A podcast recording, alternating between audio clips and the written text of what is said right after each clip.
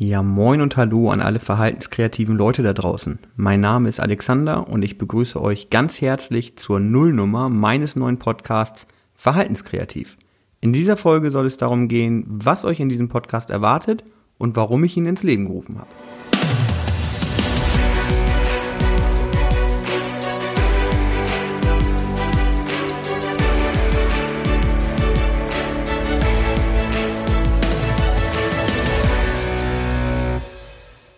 Ja, endlich ist es also soweit. Ich bin ganz aufgeregt. Seit mehreren Wochen bin ich nun in den Vorbereitungen, recherchiere, wie diese Podcast-Welt so tickt und äh, wie das technisch überhaupt alles genau funktioniert.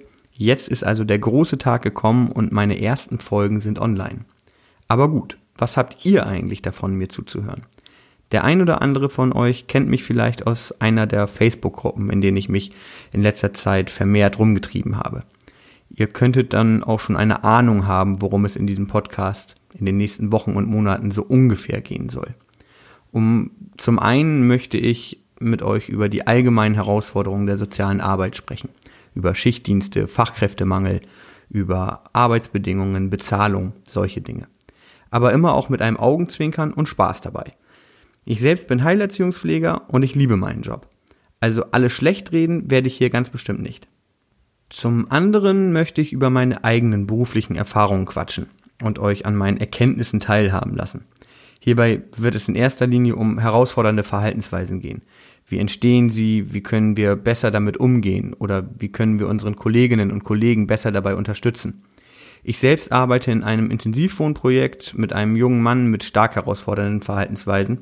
Diese äußern sich in erster Linie in äh, fremdaggressiven Verhaltensweisen und einem ja nicht immer tragbaren Sozialverhalten. Ich habe aber auch äh, schon in ganz anderen Bereichen gearbeitet. Am besten könnt ihr euch wahrscheinlich mit mir identifizieren, wenn ihr selbst mit geistig beeinträchtigten Menschen arbeitet. Aber ich bin mir sicher, dass ihr die meisten Themen meiner Podcasts als Erzieherin oder Erzieher in der Kita genauso auf eure Arbeit übertragen könnt. Vielleicht hören die Kolleginnen und Kollegen aus der Pflege ja auch ab und an mal rein. Zum Beispiel, wenn es um Schichtdienst geht oder wenn Sie Tipps haben wollen, wie Sie mit einem schwierigen Patienten umgehen können, der hochaggressive Verhaltensweisen zeigt, da er schwer an der Männergrippe erkrankt ist und dieses Leid einfach nicht mehr ertragen kann. Dazu kann ich direkt einen Tipp geben.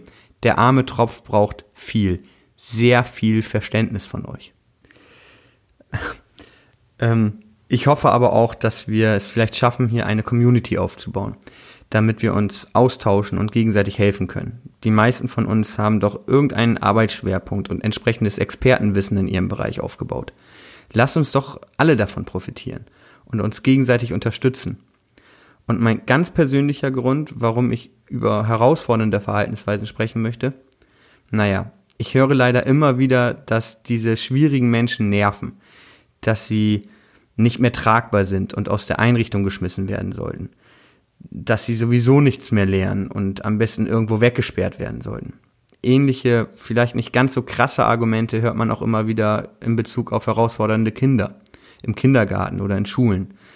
Es fällt mir sehr schwer, ähm, das zu ertragen und ich muss mir da häufig auf die Zunge beißen, um selbst nicht laut und ja, vielleicht auch manchmal ein bisschen unfair zu werden. Ich weiß auch, dass ihr diese Argumente sicher nicht bringt aber vielleicht eure Kolleginnen oder Kollegen, im schlimmsten Fall vielleicht sogar eure Vorgesetzten.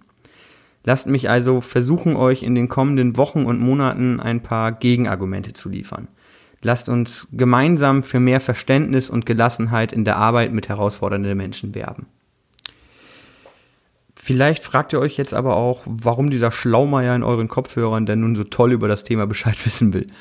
Berechtigte Frage. Ich kann nur sagen, dass ich nun seit fast 20 Jahren praktische Erfahrung im Umgang mit beeinträchtigten Menschen habe.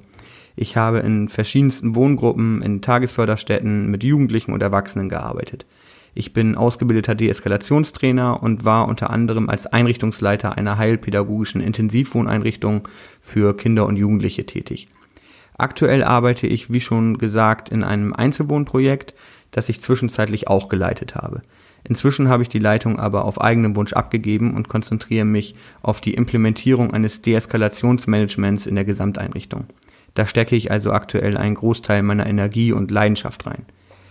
Im Laufe der Jahre habe ich mich also immer mehr auf herausfordernde Verhaltensweisen spezialisiert. Hier habe ich die meiste Erfahrung, zu diesem Thema habe ich die meisten Bücher gelesen und Fortbildungen besucht. Natürlich heißt das nicht, dass ich jetzt jede Situation problemlos lösen kann. Herausfordernde Verhaltensweisen sind zu komplex und Gründe dafür zu vielschichtig, um für einfache Lösungen zu sorgen. Es gibt kein Patentrezept, welches überall anwendbar ist. Wer diese Erwartung hat, den muss ich leider enttäuschen. Es geht mir vielmehr darum, dass wir alle ein besseres Verständnis für die besonderen Menschen aufbringen. Und ähm, ich bin der festen Überzeugung, dass Fachwissen aus der Entwicklungspsychologie, Traumapädagogik, dem Deeskalationsmanagement und anderen Bereichen äh, uns dabei helfen können, ein besseres Verständnis aufzubauen. Ich würde nun gern ein kleines Beispiel aus meiner praktischen Erfahrung erzählen. Es ist schon Jahre her, noch weit vor meiner Ausbildung zum Heilerziehungspfleger, machte ich mein Fachabitur für Sozialwesen oder im Sozialwesen.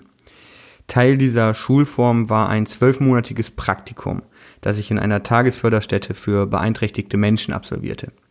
Ich war also gerade mal 16 oder 17 Jahre alt und sollte plötzlich einen Teil der Verantwortung für erwachsene Menschen übernehmen. Nun gut, eines schönen Tages machten wir einen Ausflug in ein Einkaufszentrum, ganz in der Nähe. Mein Gruppenleiter und ich waren mit drei oder vier betreuten Menschen unterwegs. So ganz genau weiß ich das nicht mehr. Dort angekommen, trennten wir uns irgendwann. Die Gründe dafür weiß ich heute auch nicht mehr. Ich war aber letztlich mit einem der Betreuten alleine unterwegs. Was ich damals nicht wusste, ist, dass dieser ganz besondere Mensch eine große Liebe für Dosen hegte. Alle Dosen, egal ob klein, groß, rundeckig, bunt, mit Glitzer, aus Metall oder Plastik, er liebte einfach alle Dosen. Und wie es der Zufall so wollte, kamen wir unterwegs an einem Teegeschäft vorbei. Dieser Laden war voll von Dosen, Regale voller Dosen. Bevor ich auch nur ein Wort sagen konnte, stürmte der Betreute dieses Teegeschäft. Am liebsten hätte er alle Dosen mit sich mit nach Hause genommen. Ich wusste überhaupt nicht, wie ich, wie, wie mir geschah. Ich war unfassbar überfordert. Verzweifelt stand ich daneben und redete auf ihn ein, als äh, aus der Panik heraus immer lauter und strenger werdend. Du hast kein Geld, fuhr ich ihn an. Du kannst hier nichts kaufen.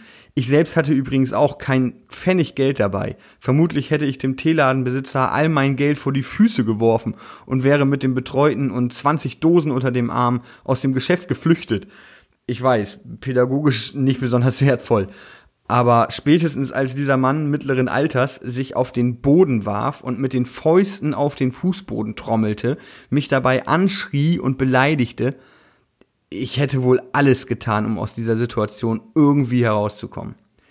Irgendwann verließen den Betreuten dann die Kräfte. Mein Gruppenleiter kam dazu, als die Situation schon fast überstanden war. Und plötzlich konnten wir einfach nach Hause gehen. So ist es zumindest in meiner Erinnerung. Ähm, ja, was, was würde ich aber heute anders machen? Welche drei magischen Worte könnte man sprechen, um diese Situation aufzulösen? Die bittere Wahrheit ist, es gibt keine magischen Worte. Ich hatte schon erwähnt, dass es so einfach nicht ist. Und das meine ich auch wirklich ernst.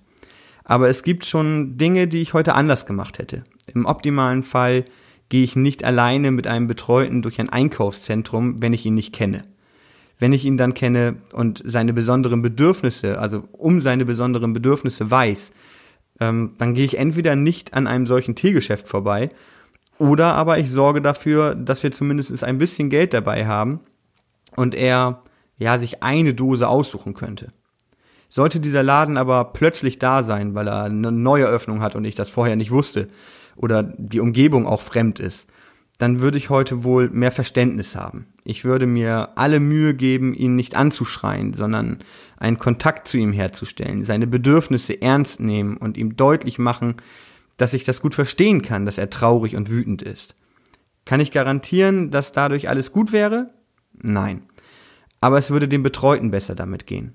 Ich würde ihm keine Vorwürfe machen und sein Selbstwertgefühl noch weiter zerstören.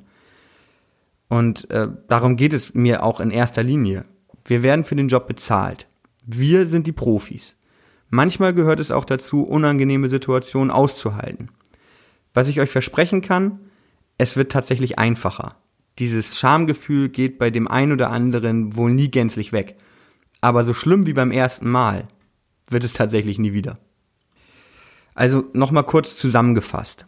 Um was geht es in diesem einzigartigen Podcast? Wir werden über die unterschiedlichsten Themen aus dem Sozialwesen sprechen, die Herausforderungen, aber auch die schönen Seiten und unsere Arbeit beleuchten. Wir wollen eine Community aufbauen, die sich gegenseitig unterstützt und Kraft gibt. Und ich möchte mit euch über herausfordernde Verhaltensweisen sprechen. Dabei werde ich sicher viele Beispiele aus meiner Arbeit mit einbringen, euch auf eine lockere Art Fachwissen zu diesem Thema vermitteln und später auch gerne auf eure Fragen und Anregungen eingehen. Ja Mensch, das war's dann auch schon mit meiner Nullnummer. Ich freue mich, dass ihr mir bis hierher zugehört habt. Noch mehr würde ich mich freuen, wenn ihr auch in meine zukünftigen Podcasts reinhören würdet und mir vielleicht sogar eine 5-Sterne-Bewertung dalasst. Damit würdet ihr mir auf jeden Fall sehr helfen, meine Botschaft zu verbreiten. Der Podcast wird ab sofort jeden Montagabend um 19 Uhr veröffentlicht.